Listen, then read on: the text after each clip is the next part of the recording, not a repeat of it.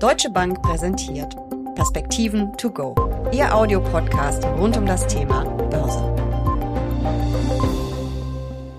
Kommunikations-, Wasser- und Verkehrsnetze, Infrastruktur braucht jeder.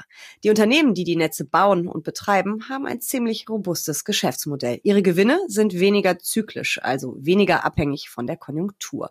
Die entsprechenden Aktien gelten als defensiv. Lohnt sich ein Investment in Infrastruktur? Darüber sprechen Uli Stefan von der Deutschen Bank und ich in den Perspektiven to go. Mein Name ist Jessica Schwarzer und damit herzlich willkommen. Uli, investieren in Infrastruktur, was heißt das überhaupt? Von welchen Branchen, von welchen Unternehmen sprechen wir da? Jessica, lass mich mal ganz kurz auf deine Einleitung eingehen, was wahrscheinlich dann auch die Frage betrifft.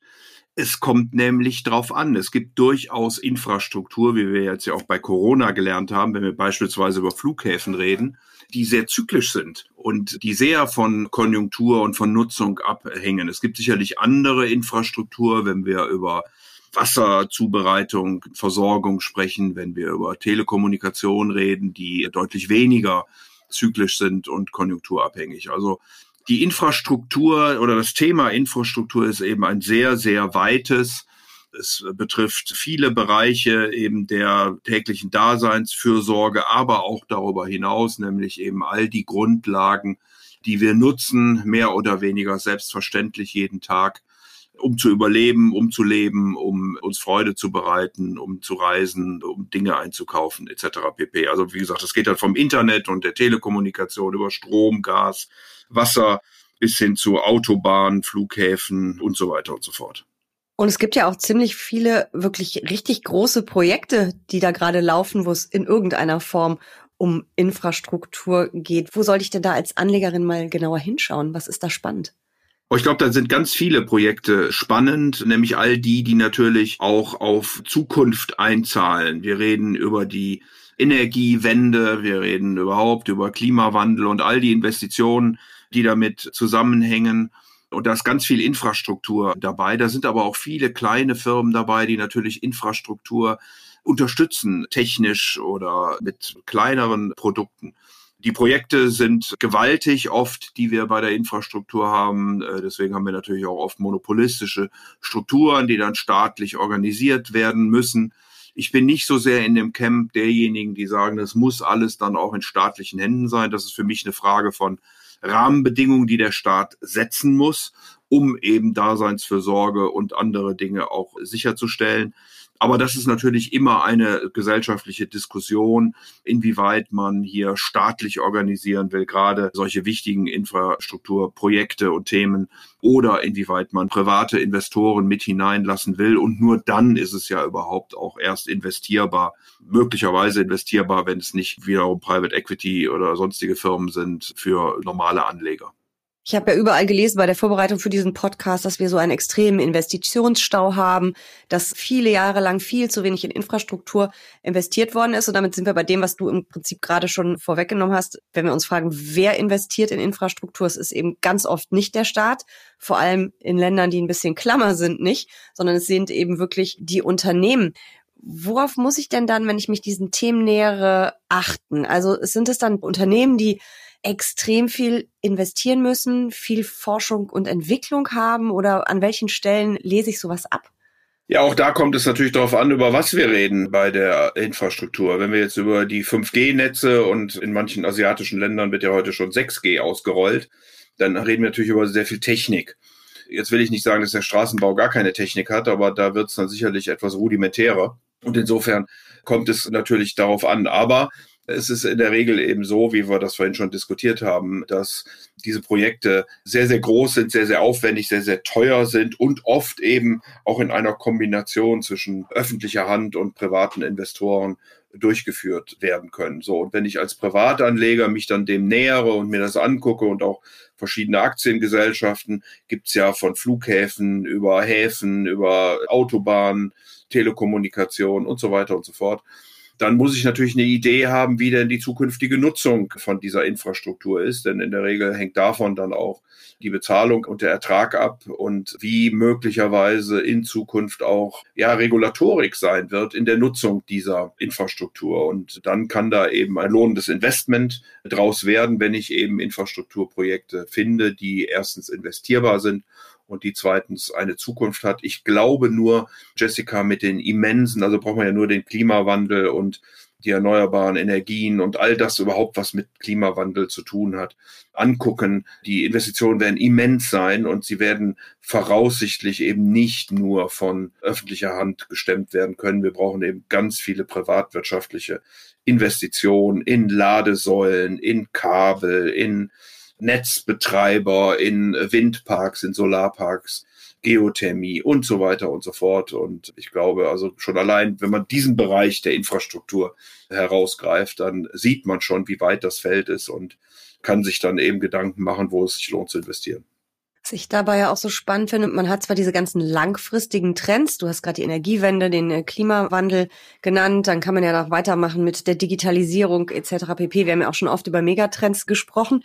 Das hat irgendwie alles mit Infrastruktur zu tun. Aber wenn ich mir jetzt wirklich überlege, wo will ich denn jetzt investieren, welches Unternehmen darf es denn da sein? Ich finde es wahnsinnig kompliziert, sich diesem Thema zu nähern. Auf den ersten Blick sieht es so einfach aus.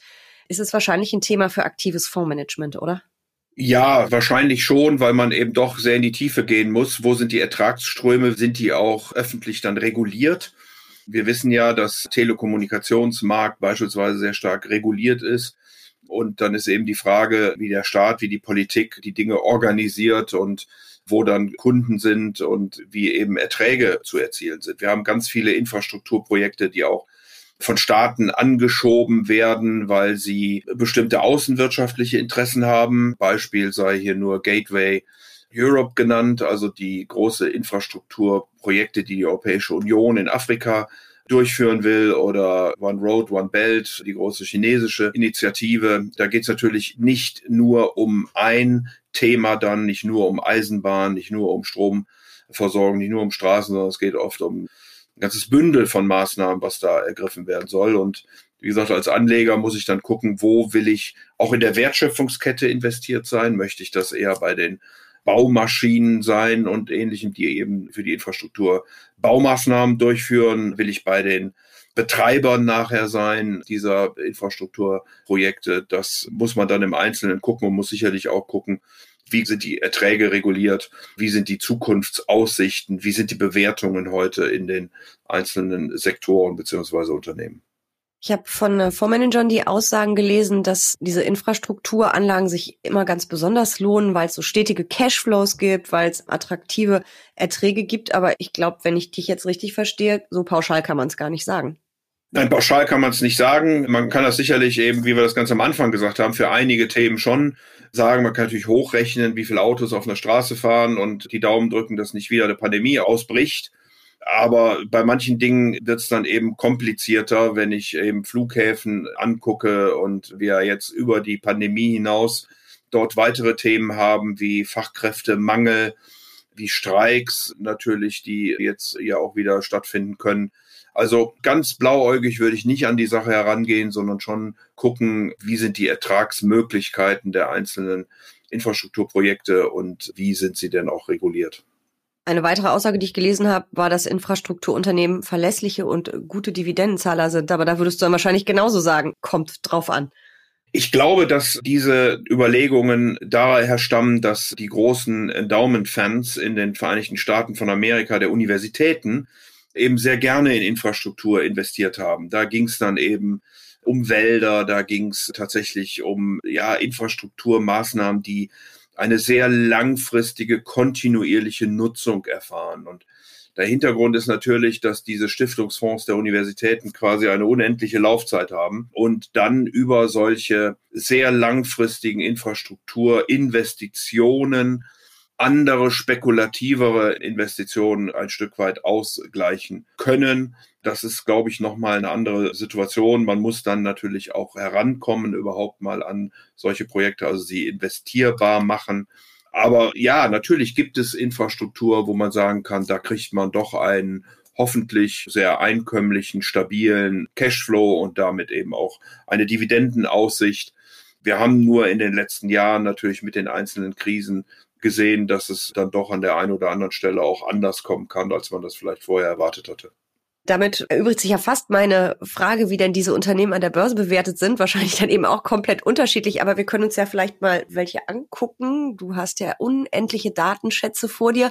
Wie sieht's denn zum Beispiel aus mit den Flughafenbetreibern oder Autobahngesellschaften? Kannst du uns da ein paar Beispiele nennen, wie billig oder teuer die an der Börse sind? Ja, man muss ein bisschen aufpassen, wenn man nur auf die Bewertungen guckt, Kurs-Gewinn-Verhältnisse und ähnliche Dinge, weil das natürlich immer am Kurs unterm Gewinn hängt.